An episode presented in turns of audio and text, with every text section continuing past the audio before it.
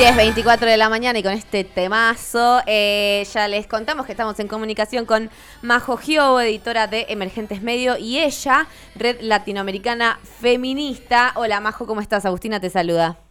Hola Agustina, ¿cómo estás? Muy bien, muy bien, muy contentas de estar charlando con vos y de estar teniendo este programa especial por el 8 de marzo, un nuevo paro internacional de mujeres. Y bueno, este FMO es un medio cooperativo, es un medio independiente, eh, también participamos eh, de la red de medios digitales y queríamos charlar específicamente del rol de las mujeres en los medios y también el rol de los medios comunitarios dentro de, este marco y de esa perspectiva.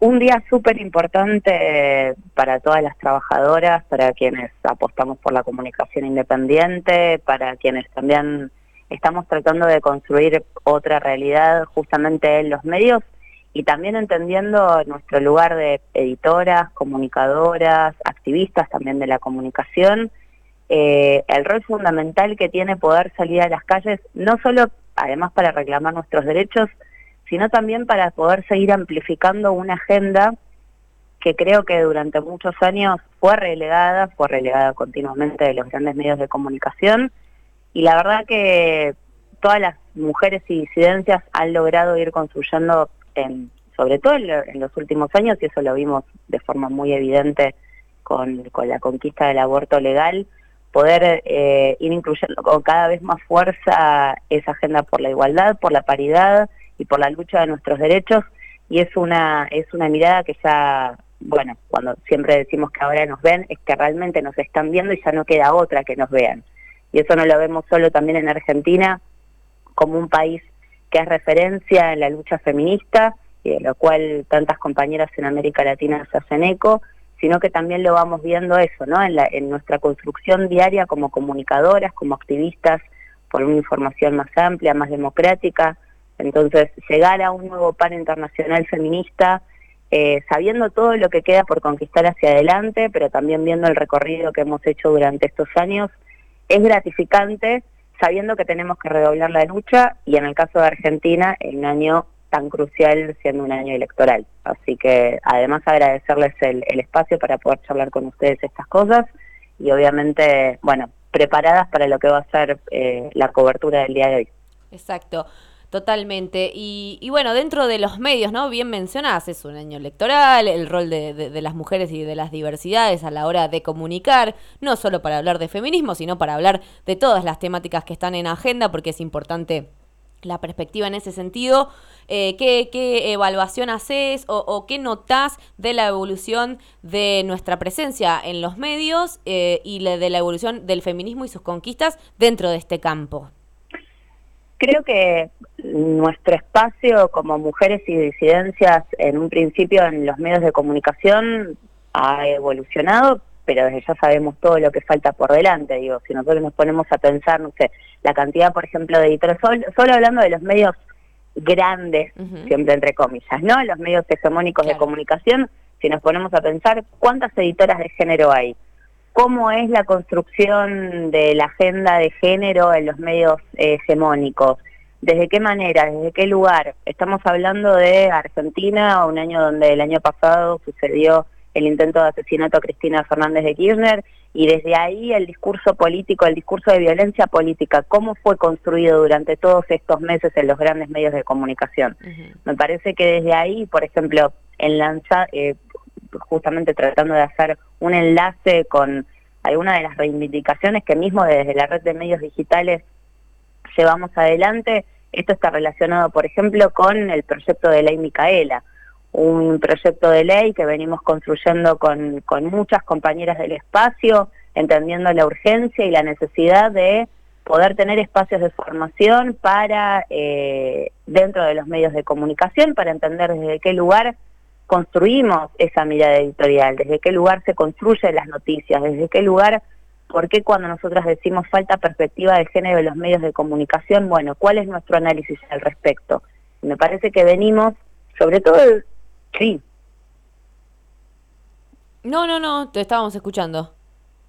No, me, me parece que simplemente es eso, es más desde ese lugar de entender cuáles son las cuentas pendientes que tenemos como, como, como comunicadoras desde los lugares donde trabajamos, activamos, y eso cómo lo vemos reflejado ¿no? en el día a día. Me parece que al menos eso, desde hablando de proyectos concretos dentro de la red de medios y entendiendo la ley Micaela como un espacio que, que nos entrecruza, eh, como una necesidad que vemos más que nada desde el espacio formativo, desde entender la comunicación también como una herramienta pedagógica eh, y que pueda abrir debate, que pueda profundizar varias temáticas que también todavía vemos que no están eh, realmente racionalizadas dentro de los medios de comunicación. Me mm. parece que ahí todavía tenemos un, desafío muy grande.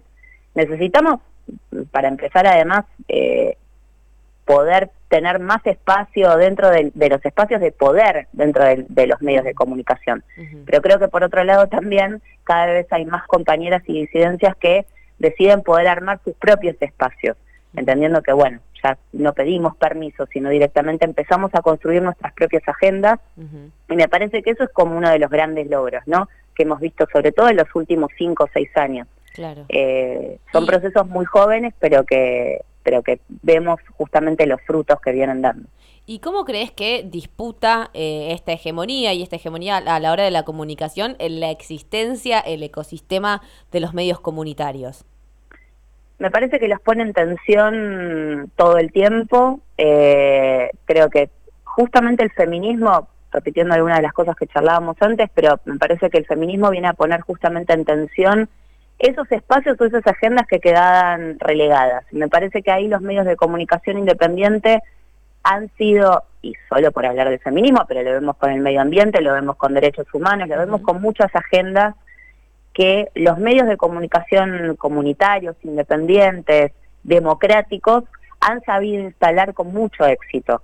Eh, sucede más de una vez, que de hecho en los últimos años se viene profundizando eso, los medios hegemónicos nos citan a los medios independientes como, como fuentes. A veces no tanto como nos gustarían, porque también entendemos lo que sucede, ¿no?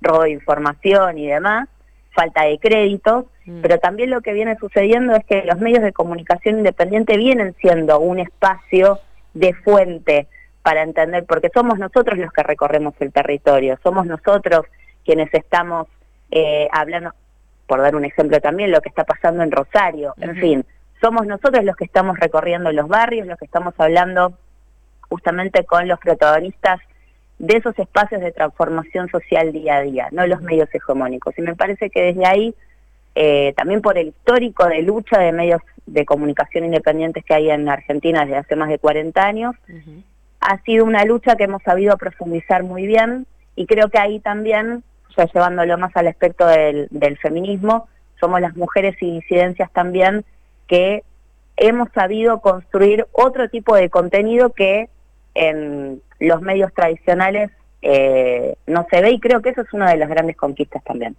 Totalmente. Y queríamos, bueno, ir un poco más a que nos, eh, nos cuentes un poco del trabajo de la red latinoamericana feminista, ya que es un paro internacional, y cómo se están organizando para este 8M. Bueno, les cuento que ELA es una, plataforma que funciona desde el año 2014, de la cual con Emergente somos parte acá desde Argentina. Es una red que funciona en más de, que articula en realidad a más de, de 20 países y que viene generando desde coberturas colaborativas hasta encuentros presenciales. En los últimos dos años, debido a la pandemia, no se han podido realizar. Acá en Argentina, de hecho, se hizo el último en el año 2018 eh, y viene siendo un espacio de formación, viene siendo un espacio de conexión. De hecho, hoy en día estamos teniendo una, una cobertura colaborativa en todos los países donde ELA tiene presencia con comunicadoras, con diseñadoras, con movimientos sociales, con organizaciones feministas.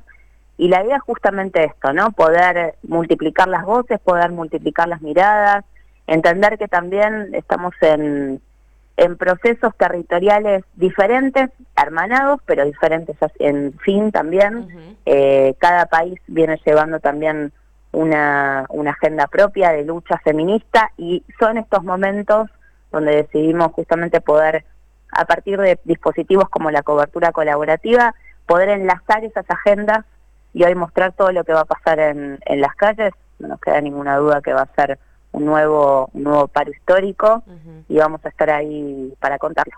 Totalmente. Bueno, y para ir cerrando, una pregunta que le estuvimos haciendo a todas nuestras entrevistadas hoy, ya que lo personal es político, uno de los grandes lemas del feminismo, ¿cómo te encuentra a vos este 8 de marzo, tal vez eh, desde un lugar más reflexivo de, todo lo que se ha hecho desde, desde esta última ola que nos atravesó tanto hasta el día de hoy?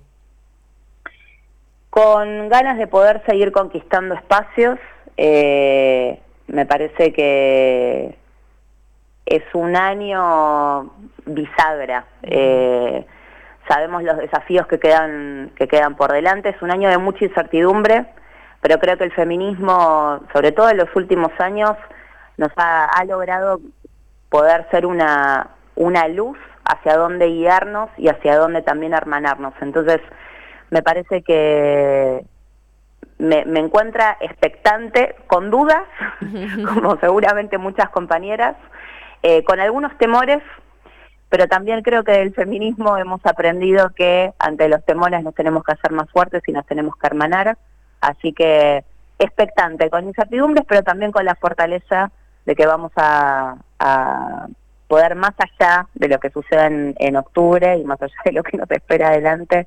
Eh, sabemos las conquistas que hemos dado y me parece que hoy va a ser sumamente importante poder demostrar esa fuerza una vez más en las calles lo necesitamos, nos necesitamos realmente y eso, expectante de lo que va a pasar hoy, hoy en la calle realmente.